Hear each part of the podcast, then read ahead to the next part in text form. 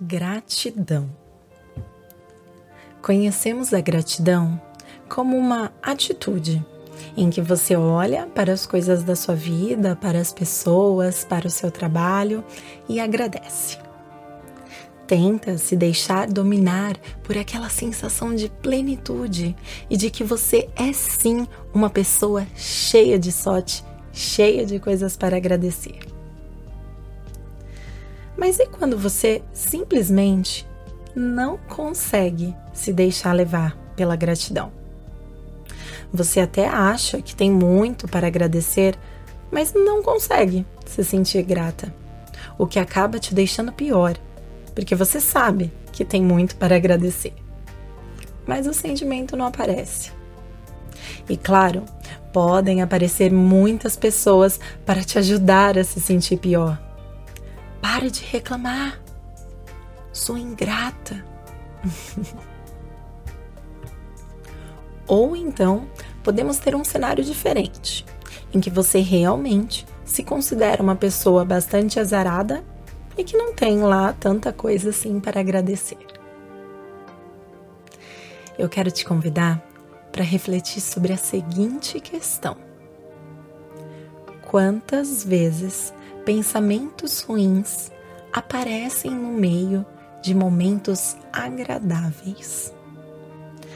Por exemplo, você olha seus filhos dormindo e subitamente sua mente começa a tagarelar sobre possíveis coisas ruins que podem acontecer com eles. Seja um pensamento sobre o armário que precisa ser arrumado porque pode gerar um acidente, ou a vitamina que você precisa comprar, porque seu bebê está tossindo muito e pode ficar doente. No meio de uma viagem, no avião ou no carro, quantas vezes não somos controladas pelo medo de alguma coisa ruim acontecer? E o que isso tem a ver com gratidão? Tudo. A pesquisadora Brené Brown apresentou estudos bastante específicos que mostram a relação clara entre medo e gratidão. Vivemos numa sociedade dominada pela escassez e pelo medo.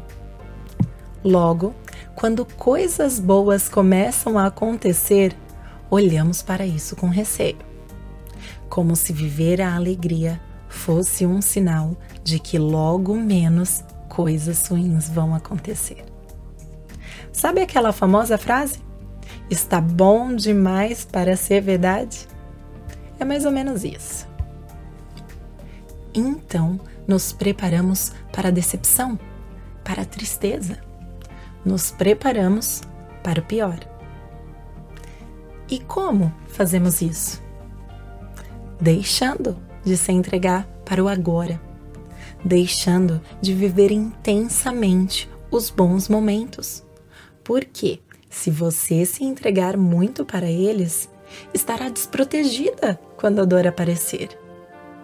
É um pouco daquela ideia de que não vou me entregar muito para não sofrer depois. Então, o que você acha de começar a olhar para o seu medo como um lembrete lembrete das coisas que você tem para agradecer. Se você está com medo no avião, agradeça o destino delicioso para o qual você está indo. Se o medo aparece quando você está olhando para os seus filhos e pensando sobre os acidentes e doenças que podem acontecer com eles, agradeça a vida deles. Agradeça o dia de hoje e o sono tranquilo que eles estão nesse momento. Agradeça o telhado que aquece e protege vocês. Vamos fazer um rápido exercício para você entender o poder da força da relação entre escassez, medo e gratidão. Se for possível, feche os olhos. Faça algumas respirações mais pausadas e profundas.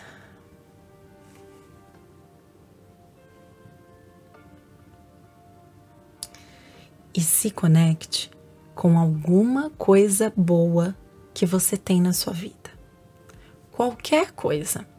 Uma coisa material que você gosta muito, um trabalho que você tem ou teve no passado, seus filhos, companheiro, companheira, amigos, enfim, pessoas da sua vida, atividades, uma faculdade que você fez e amou, uma viagem, qualquer coisa.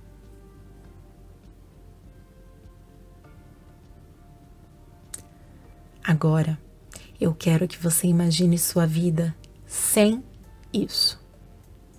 O que teria acontecido se eu não tivesse isso comigo?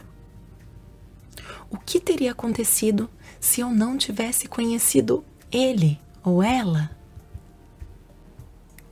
Como seria a minha vida se eu não tivesse entrado naquela faculdade, naquele trabalho? Imagine os possíveis impactos dessa falta na sua vida e as outras coisas que você não teria porque elas só foram possíveis depois disso.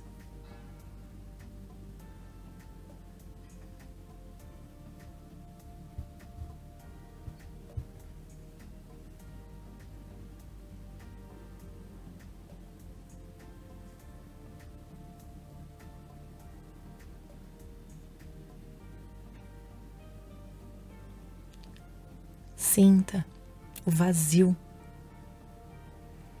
Sinta essa angústia ou tristeza, imaginando sua vida sem isso.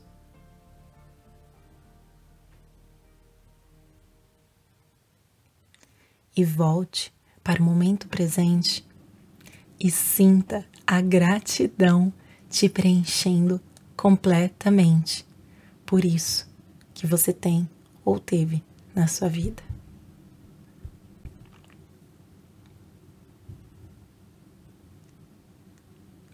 Potencialize sua gratidão. Use os seus medos a seu favor. Da próxima vez que o medo aparecer, que aqueles pensamentos surgirem na sua mente sobre coisas ruins, ative a gratidão. Lembre-se de agradecer. Nos vemos em breve. Namastê.